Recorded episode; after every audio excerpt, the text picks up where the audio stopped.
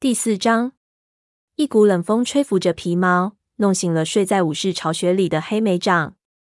他张开嘴，打了一个大大的哈欠，然后抬起了头。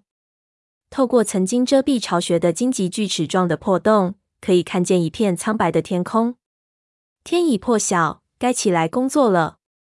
睡了整整一晚无梦的好觉，黑莓长觉得心中充满了希望。他的周围。其他猫也开始醒来。云尾站起身，失去一个爪子的脚掌刚依着的，就疼得直咧嘴。欢，他低吼道：“就算我再也看不到欢，我也不会想念他的。”他从枝条间挤了出去，走到空地上。黑莓长睡觉的时候，松鼠飞就蜷缩在他的身边，他的鼻孔里依然有松鼠飞甜美的气息。但是现在，松鼠飞已经没了踪影。只留下一片被压平的苔藓。当他看见蜡毛也不在的时候，觉得皮毛顿时刺痛起来。他一跃而起，不小心扯动了受伤的肩膀，疼得他尖叫了一声。他循着他们的踪迹往外走，还没等他走到空地上，就听见外面传来松鼠飞和蜡毛的声音。他一下子站住了，躲在枝条后面听着。你看。蜡毛黑莓长从松鼠飞的声音里听出，他正在竭力控制着怒火。作为一个朋友，我真的很在乎你，但我不想超越朋友的界限。可是我爱你，蜡毛说道。他又犹豫了一会儿，补充道：“我们在一起会很快乐的，松鼠飞。我知道我们会快乐的。”黑莓长不由得对淡灰色武士生出一丝同情。他太了解失去松鼠飞的感觉有多么痛苦了。我很抱歉，松鼠飞接着说：“我从来没想过要伤害你。但是黑莓长，嗯，星族已经决定让我们在一起了。我不知道你为什么要这么说。”蜡毛强忍着才没有咆哮起来。你自己也说过，你不可能相信黑莓长那样血统的猫。他的确很不错，我知道。但是不管怎么说。他都是虎星的儿子。黑莓长心中的同情立刻消失得无影无踪。他淡出长长的弯曲的爪子，抓挠着地面。难道别的猫就不能不提他的父亲，而是按照他的所作所为来评判他吗？更糟糕的是，松鼠飞会不会因为虎星是他的父亲而不相信他？我会根据黑莓长的行为来评判他。他生气地反驳道。而不会根据我出生之前的其他猫的原因来评判它。松鼠飞，我只是替你着想。”蜡毛说道，“我不会忘记虎星，它的爪子上沾满了无辜猫的鲜血。为了把狗群引入我们的营地，它害死了我的母亲，你知道吗？”松鼠飞接下来的低语声，黑莓长没有听清楚，但他最后的几句话，黑莓长却听得很清楚。这并不能说明。黑莓长也会和他父亲一样。听到身后有响动，黑莓长意识到更多的武士已经起来了。他不想让其他猫看到他在偷听，于是赶快走出来，来到了空地上。他刚一出来，松鼠飞就转向了他。嗨，黑莓长！光线更加强烈了，天空一碧如洗，预示着接下来的阳光将驱散凌晨的寒冷。但是对黑莓长来说，松鼠飞眼神中的温暖比什么都要重要。黑莓长走上前去，用鼻子碰了碰松鼠飞，尽量不去理会蜡毛投过来的冰冷的眼神。黑莓长伸展身体，想缓解一下坚硬的肩膀。就在此时，他看见火星走出了巢穴，站在高石台上，嗅着清晨的空气。火星，他喊道：“黎明巡逻队出发了吗？”“还没有。”你愿意率领一支吗？黑莓长低头致意。当然可以。你愿意和我一起吗？他问松鼠飞。松鼠飞点点头。蜡毛突然说道：“我要去看看画爪。”不等松鼠飞说什么，蜡毛已经迈开大步朝夜池的巢穴走去。看着蜡毛离去的身影，松鼠飞绿色的眼睛里满是担忧。我很抱歉伤害了他，他说道。我原以为他是很适合我的伴侣，但后来发现他不是。我不知道该怎样让他明白这一点。黑莓长知道自己说什么都无法让松鼠飞感觉好受些。他用鼻子轻轻碰了碰松鼠飞的鼻子，不由得心想：族群究竟会支持他还是蜡毛呢？但灰色武士在族猫中很受欢迎，而黑莓长却只是与曾和他一起前往太阳城梅枝的的猫建立了深厚友谊，而且除了松鼠飞之外，其他的猫都在别的族群。他身后传来沙沙的声响，亮星挤开枝条，来到空地上。他四下里看着。似乎在寻找云尾。当看到云尾正在育婴室外和黛西说话，三只幼崽正往他的身上爬时，亮星感到耳朵一阵刺痛。黑莓长看到亮星的眼神中流露出伤悲，不由得怒火中烧。云尾把注意力全放在了这只马场来的猫身上，根本没意识到已经伤害了亮星，真是脑子里进了蜜蜂了。嗨，亮星，他假装什么都没有看到。你愿意参加黎明巡逻队吗？亮星摇摇头说：“谢谢，我已经答应叶池，今天早上要帮他。白爪能和我们一起去吗？当然可以。绝毛在育婴室里守着立位，让白爪忙碌起来是件好事。谢谢，我这就去叫他。”亮星朝学徒巢穴走去，突然他停下来，转过了身。真的很高兴看到你和松鼠飞和好了，他轻柔的补充道。黑莓长惊讶的说不出话来。亮星大声喊着白爪的名字，跳跃着离开了。黑莓长急着出发，便探头朝巢穴里张望。橙毛抖落粘在暗棕色虎斑皮毛上的苔藓碎屑，正准备起身。你准备好了吗？黑莓长问道。橙毛抽动着胡须，我这就来。如果影族听说了獾的事，没准会趁我们还在恢复的时候进入我们的领地。黑莓长也一直这样想。与风族的边界应该是安全的。一心带领武士帮忙赶走了獾，他不会如此两面三刀，趁雷族虚弱时发难。但是影族的族长黑心却完全不同，他会利用一切机会拓展自己的领地。等喊过巡逻队的最后一位成员猪族，黑莓长再次回到了空地上。等其他猫都到了，他带头穿过入口处乱成一团的荆棘堆，向下朝湖边走去。周围的树木变得稀疏起来，太阳已经升到了山顶。湖面上闪耀的亮光，刺得黑莓长的眼睛都睁不开。一阵微风吹过湖面，弄乱了他的皮毛。沿着湖岸朝与影族交界的小溪行走的时候，黑莓长这才明白，有松鼠飞再次陪伴在身边的感觉有多奇妙。之前与他的争吵，总让他觉得自己的皮毛被反向捋的刺痛。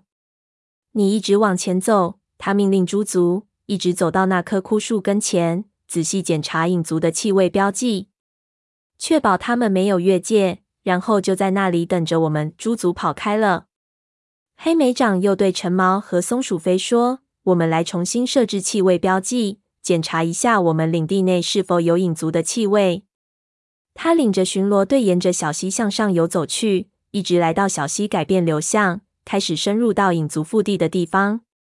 橙猫发出嘶嘶的叫声。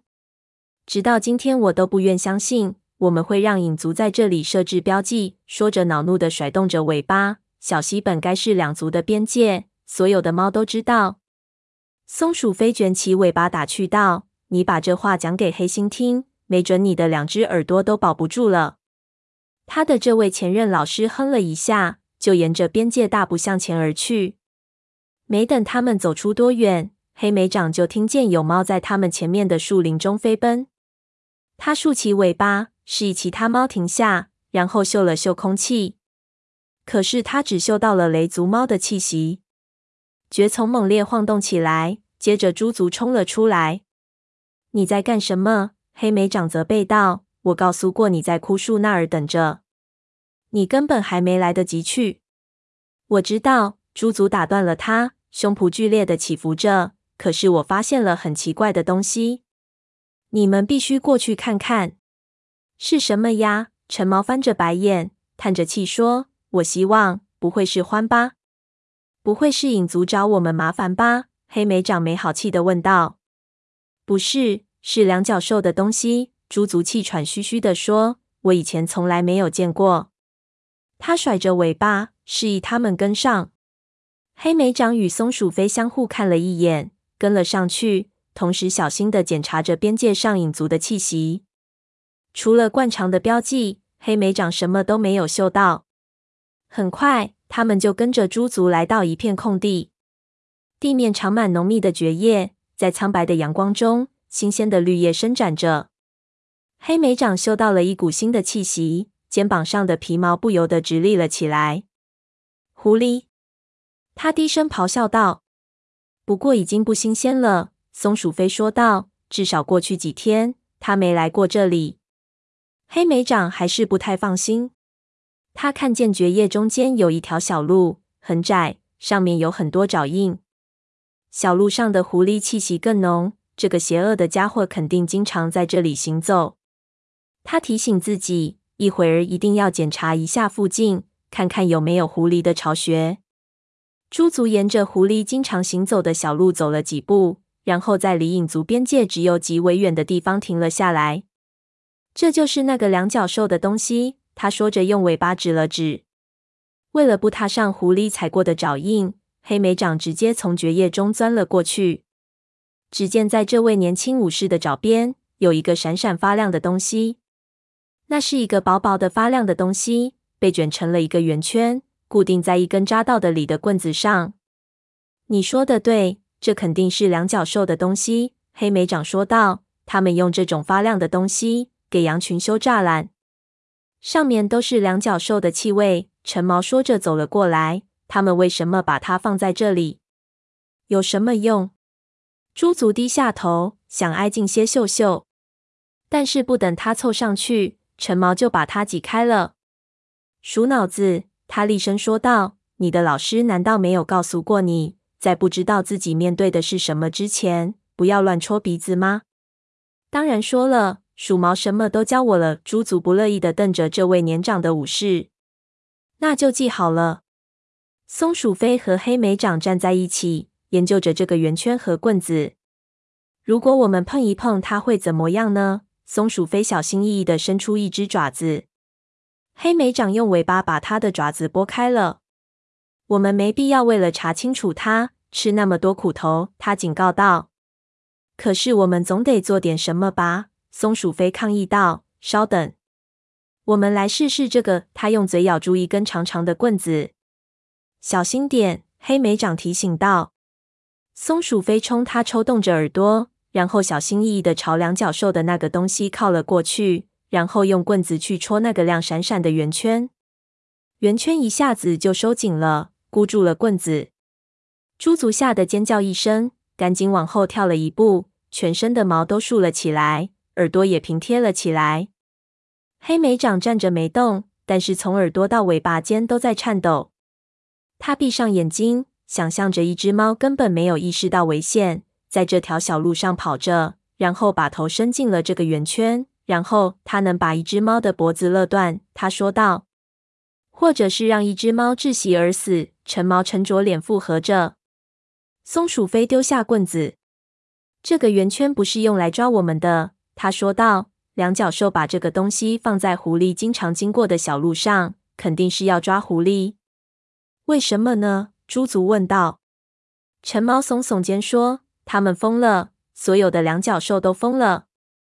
黑莓长再次看着那个亮闪闪的东西，它比常春藤的卷须还要细，夹得很紧，把小棍淡绿色的树皮都夹烂了。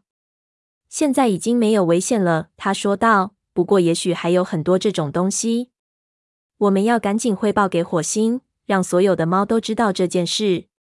至少我们知道怎么对付它了。陈毛冲自己过去的学徒点点头。松鼠飞，你想出的那个办法很棒。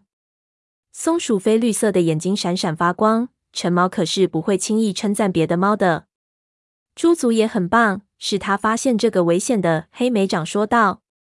但想起这位年轻武士很可能轻易落入陷阱，他不由得又有些担心。我们最好现在就结束巡逻，他命令道。大家要小心脚下，森林里可能到处都有这种陷阱。他们开始沿着影族的边界前行。黑莓长让陈毛带路，他和松鼠飞并排走在巡逻队的最后。松鼠飞近在咫尺，黑莓长尽力不让自己分神。他嗅着空气，睁大眼睛，留意着可怕的亮闪闪的圆圈。你觉得我们应该把两角兽设置的狐狸陷阱的事情通知其他族群吗？黑莓长问松鼠飞。松鼠飞瞥了他一眼，绿色的眼睛里充满了警惕。你是想告诉鹰双，对吗？不，不仅仅是合族。黑莓长说道，尽力不让自己颈部的毛竖起来。除了小溪对岸的那片树林，风族可能没什么好担心的。但影族的领地里肯定有这种圆圈。我们找到的那个就在影族的边界上。火星会决定要不要告诉他们。松鼠飞说道。下次森林大会时，他很可能会宣布这件事。黑莓长停下来，看着他说道：“松鼠飞，我们能不能心平气和地说这件事？难道你真的认为我是因为鹰双才想到要提醒合族的吗？鹰双是黑莓长同父异母的弟弟，也是虎星的儿子，是松鼠飞不信任的猫。如果现在黑莓长和松鼠飞要在一起，他们就必须彻底解决这个问题。”是的，我的确是这么认为的。松鼠飞很坦率，但似乎并没有生气，这让黑莓长松了一口气。你知道我对鹰双的看法，可他是我的弟弟。黑莓长提醒他，我不能无视这一点，就像我不能不认褐皮是我的妹妹一样。尽管他现在是影族的武士，他不知道自己是否真的很坦诚。他和英双在梦境中一起行走，循着曲折的道路。去见父亲虎星，听他教自己如何领导族群，却从没有和褐皮这样过。他知道，永远不能把黑森林和等着他的黑暗武士这件事告诉松鼠飞，也不能告诉雷族的其他猫。不过，这根本就没有必要。他们永远不会理解的。虎星也许可以教我东西，但这并不意味着我会为得到权力去做他所希望的事情。他心里安慰着自己。褐皮跟他不一样，松鼠飞坚持说道：“首先，他和我们一起经历过那场旅程，而且他也算半只雷族猫。”黑莓长忍住想要反驳的冲动，他想结束这场争吵。照你这样说，他开口说道：“如果夜池跟着鸦羽去了风族，你会因此减少对他的关爱吗？”“当然不会。”松鼠飞的眼睛不由得睁大了。就算他和风族猫走了。她也依然是我的姐姐，所以说，鹰双依然是我的弟弟，褐皮依然是我的妹妹。我们永远都是兄弟姐妹，哪怕我们在不同的族群。你很幸运，你的姐姐和你在同一个族群。只要我的弟弟妹妹能和我在一起，我宁肯抛弃一切。松鼠飞似乎明白了什么，绿色的眼睛在黑莓长的脸上搜寻着什么。好吧。他说道：“我想我懂了。我知道，在你的眼里，鹰双和族群一样重要。我只是不喜欢这种感觉罢了。”不会的，黑莓长立刻回应道：“我首先要忠诚的一直都是雷族。”黑莓长，橙毛的喊声打断了他们的谈话。黑莓长猛地转过身，发现暗棕色皮毛的虎斑武士正从蕨丛中钻出来，猪足跟在他的身后，刚刚露出头。我们是在巡逻，对吧？你们打算一整天都站在这里闲聊吗？对不起，黑莓长朝橙毛跑了过去，然后率领队伍沿着边界往前走去。当橙毛、猪足和松鼠飞紧紧跟在他身后前进的时候，黑莓长希望他刚才关于鹰双的争论已经使松鼠飞彻底相信自己。他也希望当必须做出抉择的时候。自己真的能把族群的利益放在弟弟的前面。